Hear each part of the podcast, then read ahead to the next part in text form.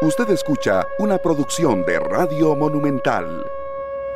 La radio de Costa Rica, dos de la tarde con seis minutos. ¿Qué tal? Muy buenas tardes, feliz semana, bienvenidos, muchas gracias por estar con nosotros. Arrancamos Matices, eh, el primer programa de la semana y de hecho lo arrancamos con información de última hora. El, el sacerdote que estaba enfrentando un juicio por supuestamente haber dejado a su sobrino en el desierto de la frontera con Estados Unidos ha sido absuelto hace un minuto por el Tribunal de Juicio.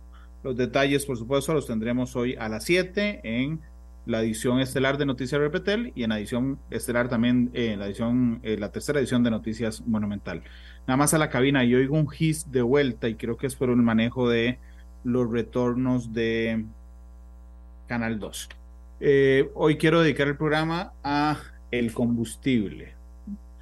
Yo creo que no hay un producto más vulnerable a más vulnerable a, los a los a los vaivenes del precio internacional sumado con un impuesto sumado con costos de operación de recope sumado y eso sí es fijo creo con el margen de utilidad de los transportistas y los expendedores que el combustible. Por eso el director de la Cámara de Empresarios del Combustible, don José Miguel Macís, me acompaña hoy en la tarde en Matices. Don José Miguel, ¿cómo le va? Bienvenido a Matices, ¿qué tal?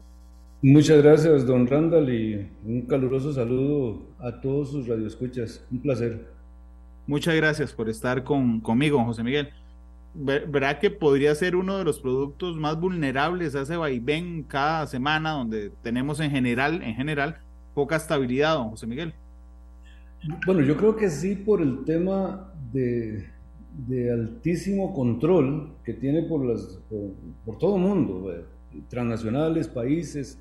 Eh, el mercado internacional se mueve por cualquier situación. Ahora por los incendios forestales en Canadá hay tendencias alcistas, porque hay mal clima en el Caribe y los vaivenes se producen. Por la guerra ruso-ucraniana, por la economía de los Estados Unidos, si, se si levantan o no el techo de la deuda. Todos esos movimientos, creas o no, por ser un mercado tan especulativo, mueven los productos hacia arriba, hacia abajo, aunque en estos momentos entendemos claramente que eh, podría estarse dando una relativa estabilidad en una banda que pareciera que la gente o los, los, comerciantes están tranquilos, que es entre los 70 y los 80. Eh, digo tranquilos porque la propuesta de la OPEP es eh, mantenerse en ese piso de los 80 dólares. Eh, Estados Unidos claramente buscando eh, un, precio de acomodo, pero en fin, eso es lo que pasa en la bolsa todos los días y, y lo sufrimos los costarricenses por lo menos una vez al mes. Claro, pero, ok, usted me acaba de dar otro elemento, José Miguel, que yo había olvidado en ese, en esa suma de factores que generan los precios del combustible que son los productores de petróleo o los exportadores de petróleo, la OPEP. Digo, también estamos, siendo un país así, ¿verdad? Estamos vulnerables, sometidos al criterio de los grandes exportadores de petróleo, que se ponen de acuerdo en algunas cosas. En este caso de lo que usted me relata, que dicha que se ponen de acuerdo en estabilizar un poco el precio, José Miguel, pero también hay un juego de demanda y oferta que es muy complicado. Correcto. Bueno, ese, juego de oferta y demanda está claramente establecido, yo diría que por tres países que, que tienen ese potencial. Estados Unidos, claramente, el consumo diario de, de hidrocarburos es de 85 millones de barriles diarios.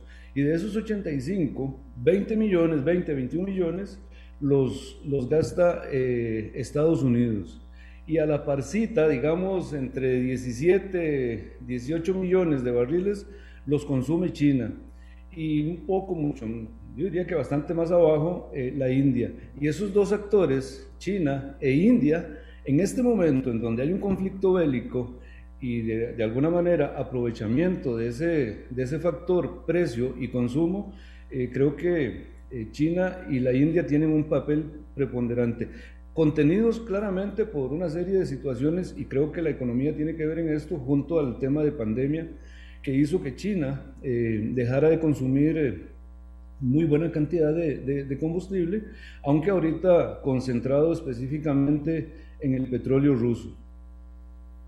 Permítame saludar a la gente que nos está haciendo el reporte de sintonía esta tarde, a Miguel Gamboa, que lo hace a través de Facebook, a Pedro Cerdas, a Jenori Cordero, a José Vidal Monje, a Félix Molina, que dice, me encanta este tema, tengo una gran interrogante porque si hace dos meses tuvimos los precios del crudo más bajos en los últimos dos años, eso no se vio reflejado en el precio de los combustibles, más aún por el bajo costo de, o depreciación del dólar ante el colón.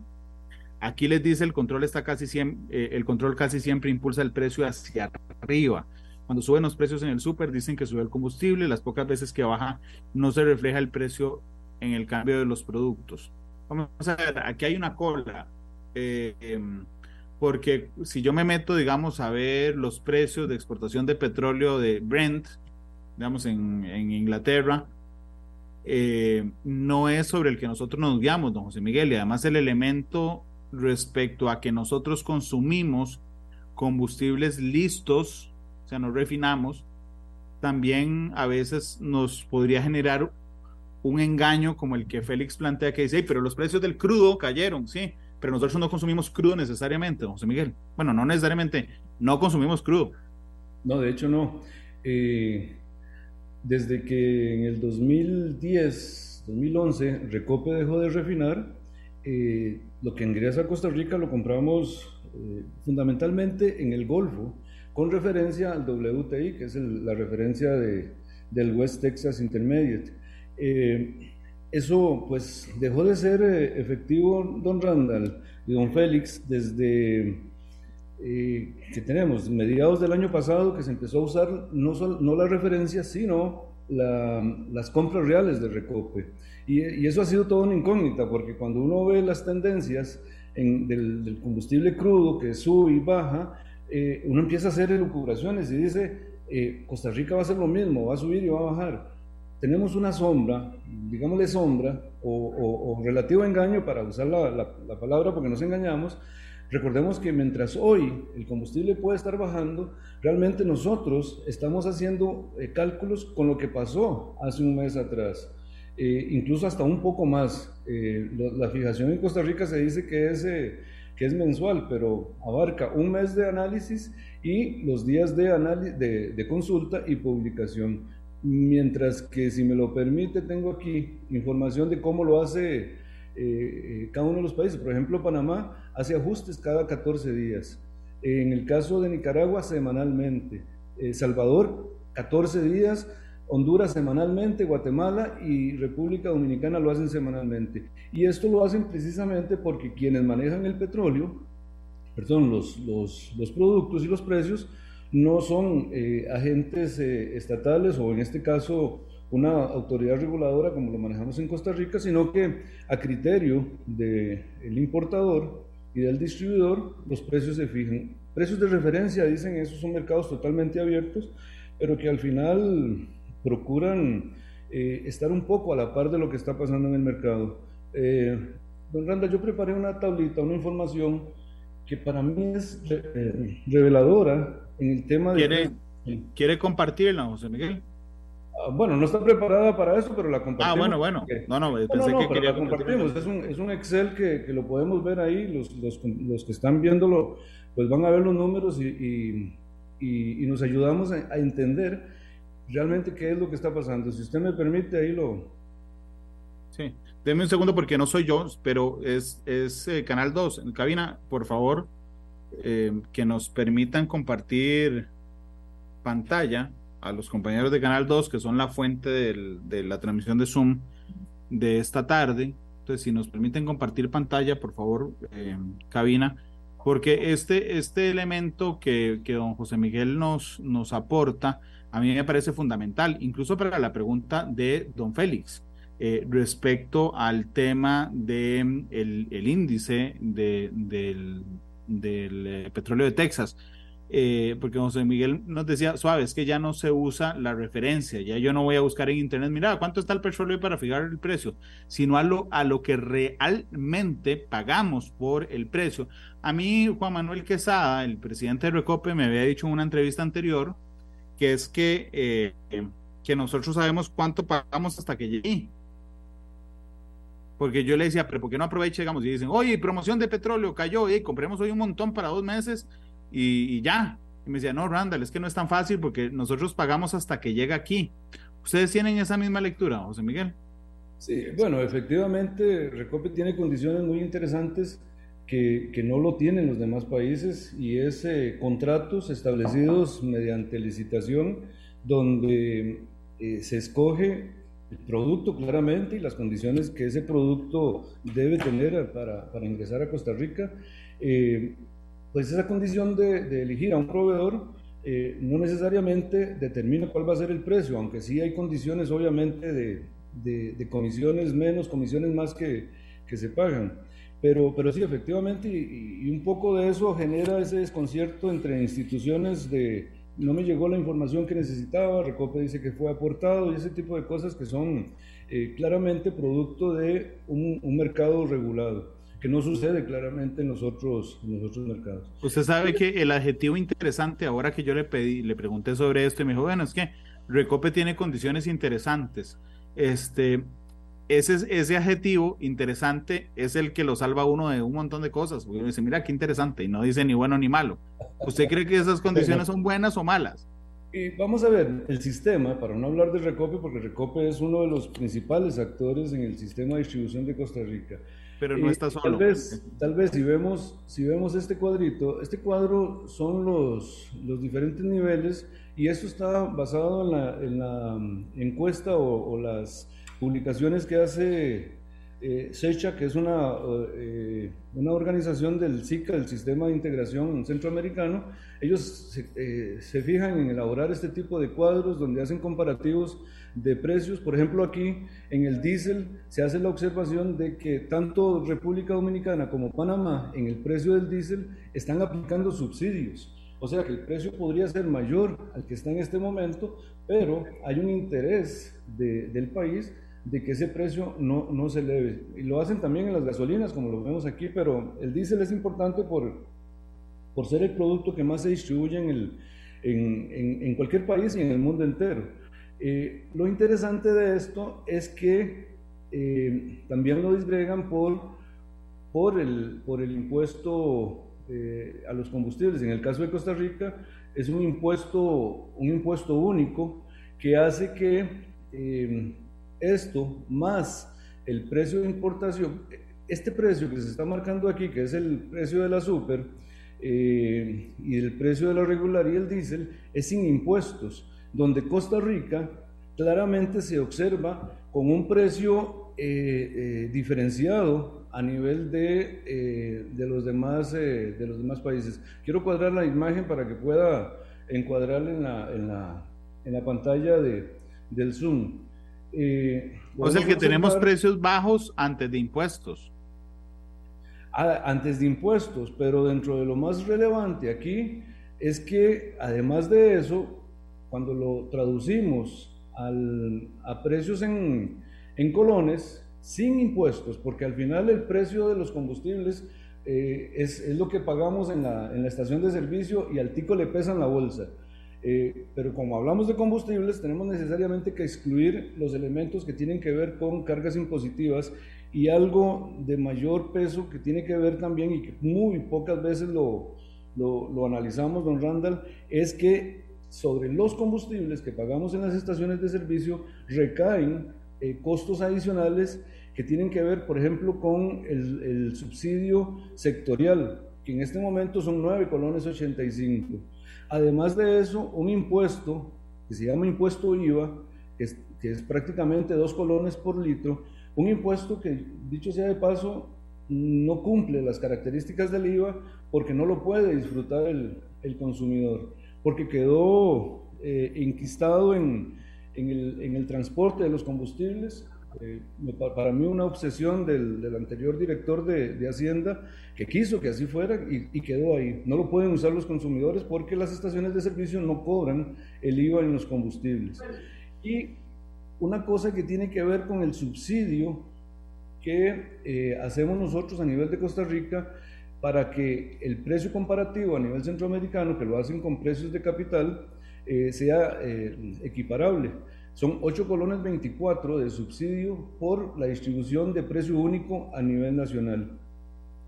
Y el otro elemento que tiene que ver con eh, el tema de autoservicio, y es que en la mayoría de las partes que, eh, estamos comparando, que es Centroamérica en general, eh, tiene un costo menor en razón de que eh, la mayoría usa el autoservicio, no el servicio total como lo usamos aquí en Costa Rica. Y eso, consultas que realizamos el día de hoy, me indica que en promedio son 15 colones por, por litro, muy parecido a lo, que, a lo que pagamos en planilla en Costa Rica en nuestra, en nuestra estructura. Y este cuadrito de precio ajustado en colones, solo combustibles, nos dice que Costa Rica, aplicando esto en la fecha que se midió, que fue a finales de abril, eh, si nosotros hubiésemos pagado única exclusivamente el costo del combustible, estaríamos pagando 441 colón en el diésel. Eh, estoy comparando el diésel aquí. Lo que da una diferencia de 56 colones con República Dominicana, 29 colones con eh, Guatemala. A, a, mí me parece lamentable lo que pasa en Nicaragua, 102 colones de diferencia con, con nuestro país vecino del norte y eh, eh, paso al, al, lado de Panamá. Panamá es el, país que en términos de, de, precio al consumidor final es mucho más barato que cualquier otro de los países. Tiene impuestos bajísimos de 0.25 dólares por, por, eh, por ciento, perdón, por, por galón. mientras que, dólares, perdón, mientras que en Costa Rica es 1.81 por galón. Y vea que sin esa carga tenemos 56 colones más barato que, eh, que Panamá. Nuevamente repito, sin considerar las cargas impositivas y los subsidios que recaen sobre los eh, eh, subsidios cruzados que recaen sobre los combustibles. eso es para, para, don Félix, que nos decía, ¿por qué no disfrutamos de mejores precios? Es porque definitivamente hay políticas de Estado en el tema de cargas impositivas, incluso en, en subsidiar el gas eh, los asfaltos y otros eh, eh, productos de orden industrial con los productos que se consumen en las estaciones de servicio. don Randall, somos el cliente, me refiero a nivel de estaciones de servicio, que representa, en el caso de las, del, del diésel, representa el 80% de las transacciones que se realizan en estaciones de servicio. Y en el caso de las gasolinas, prácticamente el 99% es el, el, nivel de atención que tiene Recope eh, en esos combustibles. Don, don José Miguel, entonces vamos a ver, déjeme ir por partes. El combustible realmente sí tiene recargado el, el IVA de 2%, solo que está escondido en el transporte. Cuando usted dice no lo puedo disfrutar eh, del 13. El 13 sobre la, la tasa de, de transporte. Ok, eso significa, que yo no, cuando usted dice no lo podemos disfrutar, es que yo no puedo ir a decir, ya pagué esto del IVA en el precio del combustible, entonces rebájemelo de lo que yo eh, recaudé en mi negocio, por ejemplo. Claro, usted no le puede decir a Hacienda, mire, yo vendí este producto y, recaudé eh, 100 mil colones en, en impuesto, pero compré combustible y pagué 20 mil colones en, eh, IVA. Eh, lo rebajo, lo compenso. Entonces no le voy a pagar, no le voy a pagar 100, sino que le voy a pagar 85. Eh, eh, Eso no lo puedo hacer porque quedó, por una decisión extraña, eh, incluido en el transporte de combustibles. Y, dentro del artículo 9 de la ley de renta, quedó establecido que los combustibles no cobran el 13% del combustible porque ya tiene algo que se llama impuesto único, que ya contempla una porción bastante fuerte del, del, impuesto sobre las ventas. Luego se unificó.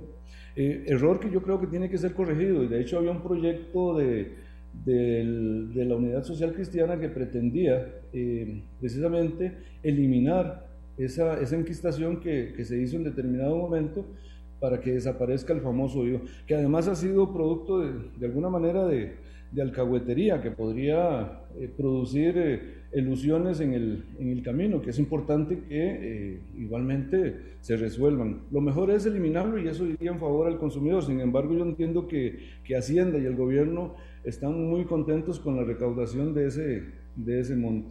Es que es muy fácil. Es muy fácil. La recaudación del impuesto a los combustibles es facilísimo. usted le entra, a usted le entra efectivo todos los días. Claro, no, no, y está anticipado. Eso se cobra, se cobra cada vez que una estación de servicio llega a Recope, se paga eh, de una vez. Eh, así que no, tanto el impuesto único como, el, como el IVA son, son cancelados de inmediato y Recope, bueno, en el caso del IVA, eh, el transportista lo tiene que liquidar. En el caso del impuesto único, lo liquida Recope en, en lo que llama en fábrica. Don José Miguel, y lo otro que me dijo que me llamaba la atención las, las veces que he tenido que salir del país, siempre me llama la atención. La primera vez que tuve que echar gasolina fuera del país, viera el bizcocho que se me hizo. Yo no sabía que era uno el que, o sea, yo estacioné el carro y yo decía, ¿ahora qué? Este, digo, porque no llegaba ningún pistero a, ayudarme. Entonces, no, tiene que ir a pagar ahí, cuánto sé, cuánto, bueno, realmente se me hizo, duré como 40 minutos echando gasolina. Este, nosotros pagamos dentro de esto, dentro del precio al combustible, que nosotros recibamos la ayuda, o sea, que no vayamos a la bomba y nosotros eh, generemos eh, de una vez todo, sino que haya un pistero que nos atienda, etcétera. Eso lo pagamos en cada litro. Correcto. Sí, vamos a ver, el modelo de fijación de márgenes en estaciones de servicio establece una planilla las 24 horas del día y esa, esa planilla eh, se hace efectivo cada vez que llega un, eh, un comprador. Por seguridad, muy importante que eh, gente que conozca, que sepa cómo se, se expende el combustible, lo haga. Muchos de los accidentes que ocurren en, en, estaciones de servicio, que uno los ve ahí en videos, es porque la persona iba cargada de, de, electrostática o no, no, conocía cómo funcionaba el sistema y provocó un, un incidente que pudo haber sido eh, gravísimo para la persona o para la institución, para la, me refiero para la empresa distribuidora, porque obviamente hay peculio que hay que, que hay que proteger. Pero sobre todo esa comodidad de que estamos en invierno, está lloviendo y quien atiende es el, el trabajador, llegas a, medianoche, en la madrugada, quien atiende es un, es un operador. Y aquí nos lleva a otro elemento, don Randall, que, que, que no deja de ser eh, preocupante y que en algunos momentos ha sido de planteamiento, y es que también es un tema de seguridad.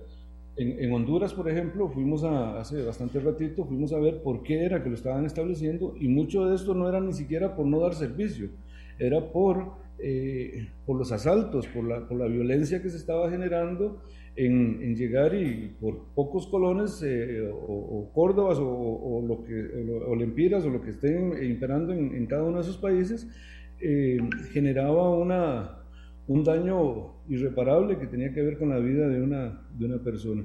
Yo no sé si en Costa Rica estamos para eso de, de tener que recurrir en algunos lugares a, a, a, ese tipo de cosas porque ya, ya preocupa el grado de violencia con que eh, se actúa en, en, el comercio en general, ¿verdad? Y las estaciones no estamos exentas de esa situación.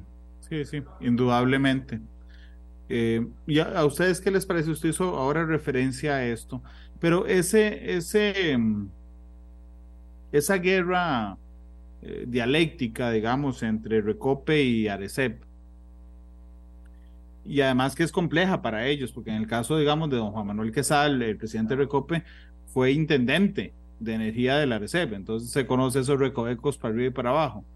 Y todos los consumidores, y ustedes y todos los demás, quedamos ahí en el medio del, del, del pleito. ¿Qué les ha parecido ese manejo? Eh, vamos a ver, respetuosos de la institucionalidad, eh, uno debe entender los roles que cumplen cada una de esas instituciones. Y cuando yo decía que era muy interesante la, la, la situación de Recope, es que efectivamente uno encuentra una empresa totalmente especializada en, en, en, la importación y la distribución de combustibles, lejos de todas las pulgas que, que se le puedan eh, atribuir. Eh, pero también encontramos en la autoridad reguladora de los servicios públicos un ente especializado en, en materia de regulación de precios. Igual que se generan errores, que se han eh, dado situaciones que, que ameritan corrección, eh, efectivamente, pero vamos a ver, en esa gestión tan importante que hace Recope de la importación y la distribución de combustibles y el estarse protegiendo de los daños que se le producen eh, por por, malas operaciones o por robos o por lo que sea, eh, hace una muy buena tarea de compra. Hay buenos precios, como lo pudimos ver en el, en, el cuadrito eh, presentado. Eh, pero igual la ARECEP procura que los costos que se, que se incluyan en las tarifas sean los, los efectivos y necesarios para que el, el servicio se preste en, en, buenas condiciones, en forma oportuna. Eh, yo incluso escuchaba hace unos días que Recope no va a hacer solicitud de ajuste tarifario por los costos operativos. Y, y, en lo particular me llama la atención que se haya hecho ese planteamiento, porque la respuesta de Recope de hace unos días con los ajustes que se hicieron a 111 resoluciones que tenía que ver eh, el tema fundamentalmente de, ese diferencial de precios que, hemos manejado, porque como lo hacemos una vez al mes, eh, durante, los, durante cada uno de esos días hay compras de, combustibles en donde Recope recibe más o menos dinero y hay que hacer esos ajustes para devolvérselos al, al consumidor. Eh, la, la, expresión de Recope fue garantizarle, perdón, de la ARECEP fue garantizarle a Recope la estabilidad eh, económica que requiere una institución. Por tanto, el no plantearse o, el replantearse el concepto de yo no voy a hacer una solicitud eh, podría ser contrario a la, a, la, a la, ley porque al final corresponde garantizarle al país que una institución como, como esta, tan importante, siga en operación y garantice lo que ha sido eh, real desde su creación, que es eh, esa seguridad energética que tenemos en el país Soberanía yo pienso que no, pero al menos eh, seguridad energética porque Costa Rica en sus peores momentos ha mantenido la distribución de combustibles. Eh, codo a codo con, con, los expendedores de combustible, con, con, con, los funcionarios de Recope, en los peores momentos, Costa Rica ha tenido el combustible a disposición. Entonces, esas funciones y probablemente eh, ese jalar para cada uno de esos sacos es lo que uno observa en, en, redes sociales y en televisión donde eh, pareciera que se le atribuyen culpas a, a, uno y a, y a, cada quien. Eh, nosotros respetamos esa institucionalidad, creemos que debe, debe haber mayor coordinación entre, entre estas dos instituciones y pues concentrarnos en eso, en que los consumidores reciban el precio que, el mejor precio que deben de, de recibir con los mejores cálculos y con la mejor información que puedan suministrar tanto Recope como la receta. Ok, ustedes piden mayor coordinación entre Recope y Arecep, eso es algo importante para ustedes. Sí, yo pienso que sí, porque como dice usted, eh, recordemos hace, hace unas semanas atrás en donde eh, Recope eh, hace una solicitud, es una disminución o un aumento, estábamos en, en, cambios de fechas importantes, me refiero Semana Santa, los feriados que se pasaron para, para el lunes. Eh, y en esa fijación, en ese eh, desconcierto de, de cuándo se iban a hacer los cambios y si Recope iba a, a, tener mejores horarios de atención, dichas publicaciones se hacían en, en, forma inesperada. Bueno, qué sé yo, deberían haber estado coordinados tanto Recope como, como Arecep de forma tal que la publicación quedara a media semana y no un fin de semana en donde Recope eh, necesariamente por su mecanismo iba a estar cerrado eh, buen tiempo el sábado, iba a estar cerrado el domingo, también iba a estar eh, cerrado el, el sábado. y con una situación especial, los consumidores poco les interesa si es feriado o si es domingo, quieren el combustible. Y además, si, si me voy a ir de vacaciones, Además, no quiero solo el combustible, quiero más combustible y eso provocó en algunos momentos un, un desconcierto y una, una, preocupación de parte del sector distribución en donde le, decíamos a las dos instituciones, pónganse de acuerdo de forma tal que el que menos salga afectado sea el consumidor. Claro, don José Miguel, en, en términos generales, si alguien a mí me pregunta, mira, después del programa de hoy, eh, los empresarios del combustible están de acuerdo o no, apoyan el sistema actual que tenemos, les parece bueno y después entramos a ver qué hay que arreglar, pero en términos generales les parece un buen sistema, ustedes están satisfechos con el sistema de en Costa Rica de fijación de tarifas también. Vamos a ver, en, en Costa Rica opera un sistema donde hay una especie de, de protección al empresariado. Y digo protección porque cuando uno ha visto eh, rompimientos de, de, los sistemas como, como, los que manejamos nosotros, la gran mayoría de pequeños y medianos empresarios desaparecen del mercado porque hay una, una actuación eh, predatoria de las grandes transnacionales. Ahora en, en, en, Latinoamérica prácticamente no hay grandes transnacionales, ahora lo que son son grupos regionales. Eh, eh, qué sé yo, el, en Costa Rica opera Delta, opera el Grupo 1, que son 12, dos grupos regionales, uno de Panamá, del Banco General, y otro de eh, Salvador, Honduras, que es el Grupo Terra. Y, no dudamos que tengan eh, eh, conceptos muy, muy firmes de, de, operación y de rentabilidades de, en un negocio como el, perdón, en un mercado como el nuestro. Pero el que opere Recope hace que la, competencia voraz que se hace sin, sin, sin leyes eh, que, que, de alguna manera pidan obliguen que el que está importando solo se dedique a importar, que el que está distribuyendo solo se dedique a distribuir y que el que está en estaciones de servicio solo haga la distribución minorista, eh, cada quien en su, en su lugar, en su lugar provoca ordenamiento de mercado. Eh, y esa, ese ordenamiento de mercado hace que en, eh, pequeñas y, y, medianas empresas sigan operando en el país para distribución de una riqueza mucho más uniforme. No es lo mismo una transnacional operando en, en, en Upala que eh, pequeños empresarios donde el dinero y el, el empleo y la reinversión se quedan en esos, en esos lugares. Eso es lo que provoca un sistema ordenado como el, como el nuestro y no predatorio como lo hemos visto en, en, otros lados. Aquí hay empresarios, en otros países lo que hay son prácticamente, eh, no lo voy a decir peyorativamente, pero empleados de las transnacionales. Eh, eso no opera en nuestro país. Es decir, a, en, en, en términos, digamos, prudentes, ustedes están satisfechos con el sistema. Sí, hay pulgas, eh, don Randall. Ya, ya, vamos a entrar a las pulgas, pero en términos generales sí.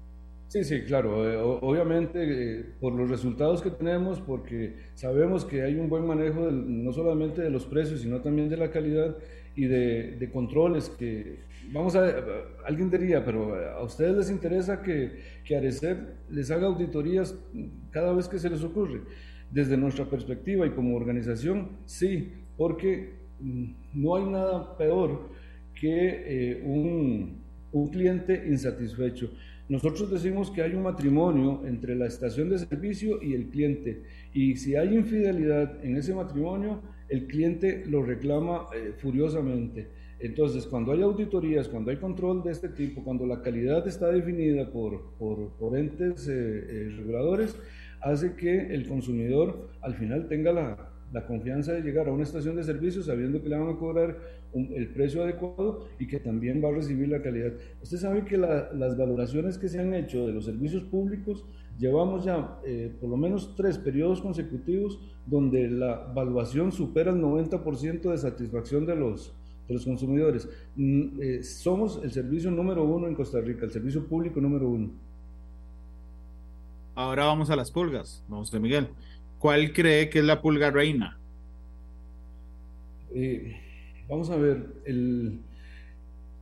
la, gran cantidad de, venta ilegal de combustibles en Costa Rica es algo muy, muy serio. Es un tema de seguridad eh, eh, ciudadana, es un tema de protección al ambiente y creo que ahí hay mucho, mucho que hacer.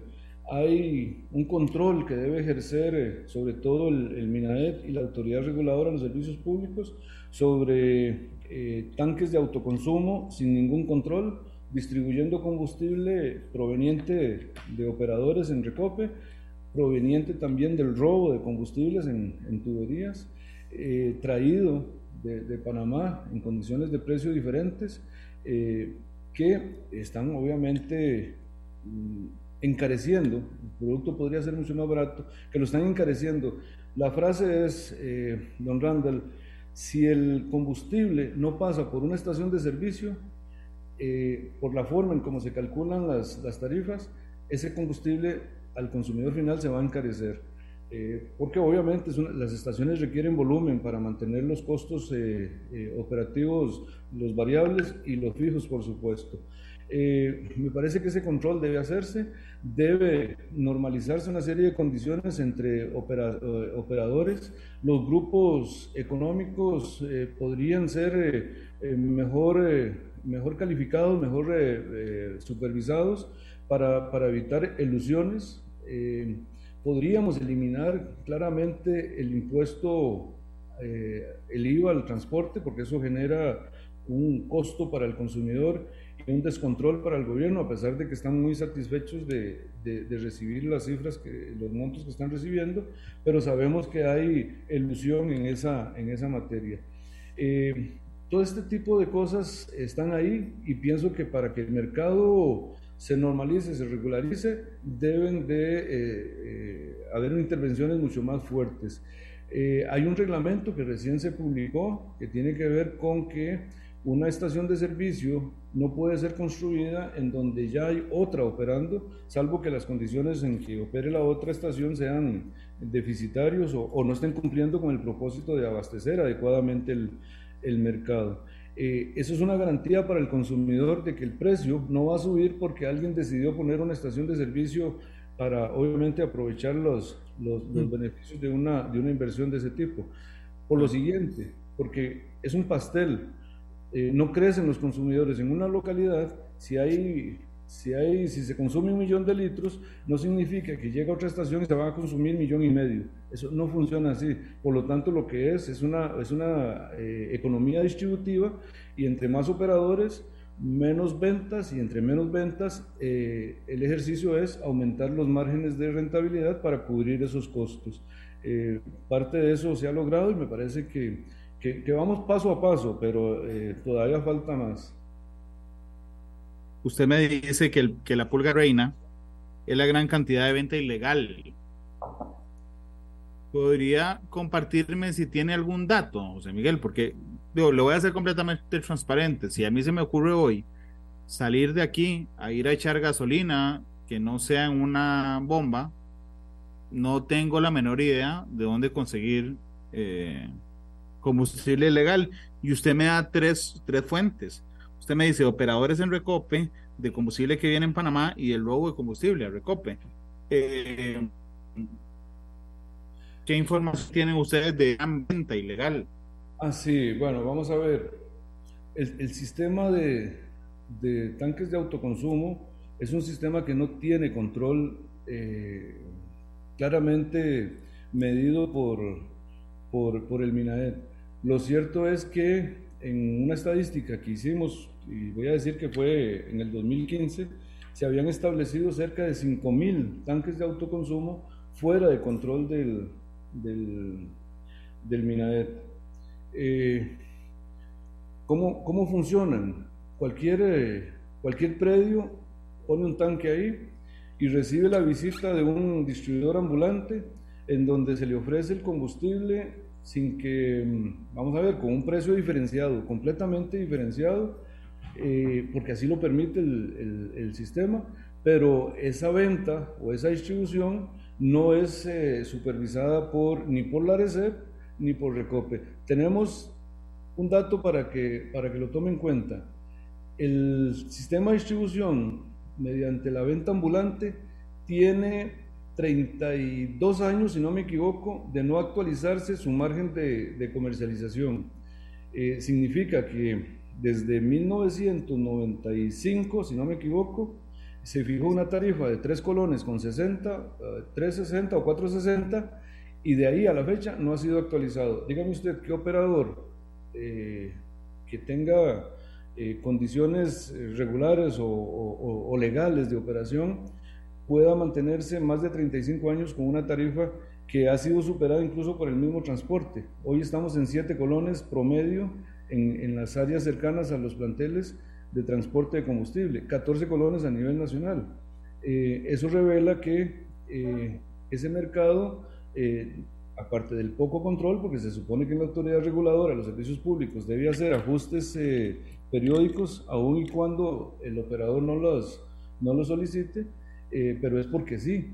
el precio de referencia en las estaciones de servicio les sirve a ellos para eh, llevar el combustible a otros lugares con mejores condiciones y sin supervisión. Y ese combustible en esos predios es vendido sobre todo, fundamentalmente, y probablemente por eso es que no nos damos cuenta quienes andamos con el carrito, porque normalmente se hace para flotillas de vehículos, eh, camiones, eh, equipos especiales, y ahí hay una cacería de clientes. Ellos llegan a buscar. En, en la frontera con Nicaragua, hay vendedores eh, o, promotores de productos que cuando pasa un camión le dicen, si vas a comprar eh, combustible en Costa Rica, eh, anda al predio tal o anda a tal empresa y ahí te lo, te lo vendemos. Incluso hasta combustible de pescadores, que esa es otro, otro, otra situación. Es importante a nivel nacional, la estadística tal vez no, lo hemos discutido acá, no ronda, no pasa de, del, 5 al 6%, pero cuando se focaliza en, lugares específicos, el impacto sí es muy fuerte. En, en, algún momento logramos medir más de 15 mil millones de colones en evasión solo en la parte de los impuestos, ¿verdad? Porque obviamente son combustibles que no pagan el impuesto. Pero entonces, don José Miguel, la estadística de venta ilegal de combustibles anda entre 5 y 6%. Ese es el cálculo que tienen ustedes. El mercado que puede, de que puede entrar.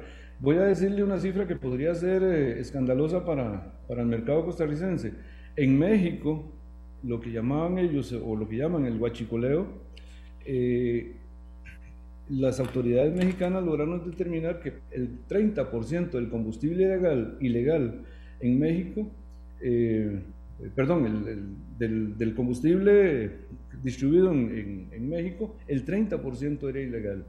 Eh, una cifra impresionante, obviamente eh, impactante. Aquí en Costa Rica lo que hemos llegado a determinar por las mediciones que hemos hecho es cercano a ese, a ese 5 o 6%, que queremos obviamente que sea menor y que no crezca porque de eso se, se nutre el AMPA organizada, el crimen común y obviamente todas estas actividades eh, irregulares e ilegales que pueden ser alimentadas con, con capitales que no necesariamente tienen que ser droga o, o secuestro, sino que también el tema del combustible resulta ser eh, muy importante. ¿Sabes cuánto cuesta al final un, camión, de, un cisterna eh, completo de combustibles?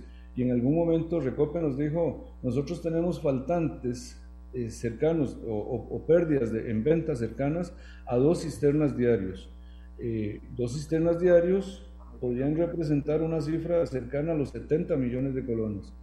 ¿Dónde van, dónde van esos? Eh, no digo que se los estén robando a Recope, sino el mercado, en algunos lugares Recope perdió ventas en ese, en ese monto. Y esas ventas no es que desaparecieron, alguien las hizo. Claro. José Miguel, permítame ir a la pausa comercial, solo una pausa vamos a tener. Eh, regresamos, quiero preguntarle eh, quién es o quién es el responsable de, de, matar esas pulgas de las que ustedes se quejan. Y después, como siempre, yo le pediría al invitado o invitada que, en este caso usted, que escoja la canción para cerrar el programa. Pues son las 2.50, vamos a ir a la pausa, regresamos en tres minutos con matices. La radio de Costa Rica, 2.54. Nos queda un minuto de programa nada más. Don José Miguel Macís, el director de la Cámara de Empresarios del Combustible. Eh, don José Miguel, por ejemplo, esto de la venta ilegal y de las otras pulgas que ustedes notan en el sistema, ¿quién o quiénes son los encargados de corregirlo? Bueno, en, esencia le corresponde al Ministerio de, Energía, al MINAET, en donde ellos eh, tienen un, papel preponderante en las concesiones y en la supervisión que generan tanto del mercado regulado como el no, como no regulado.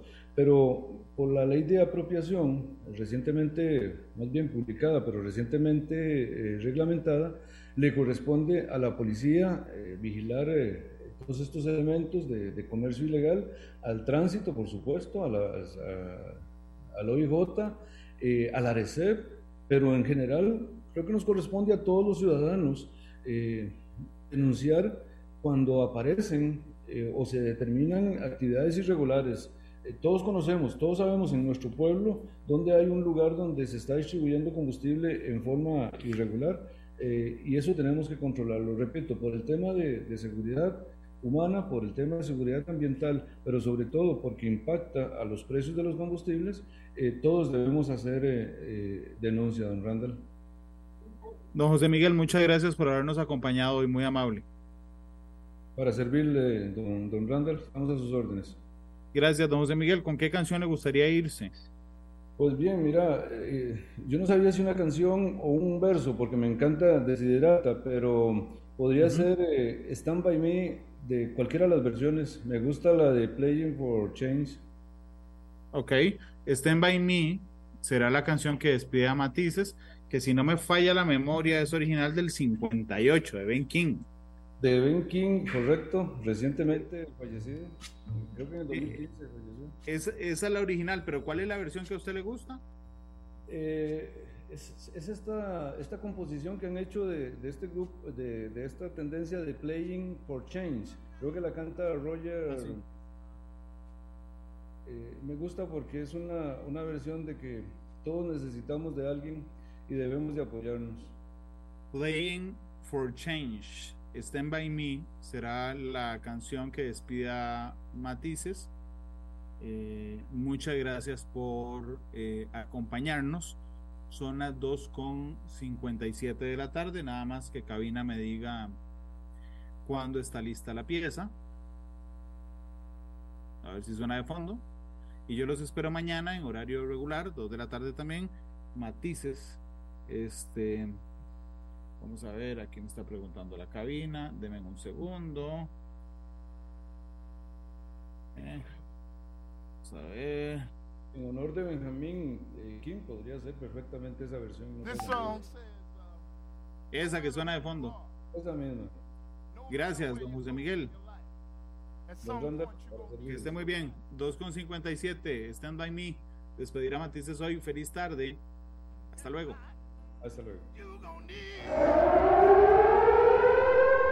Este programa fue una producción de Radio Monumental.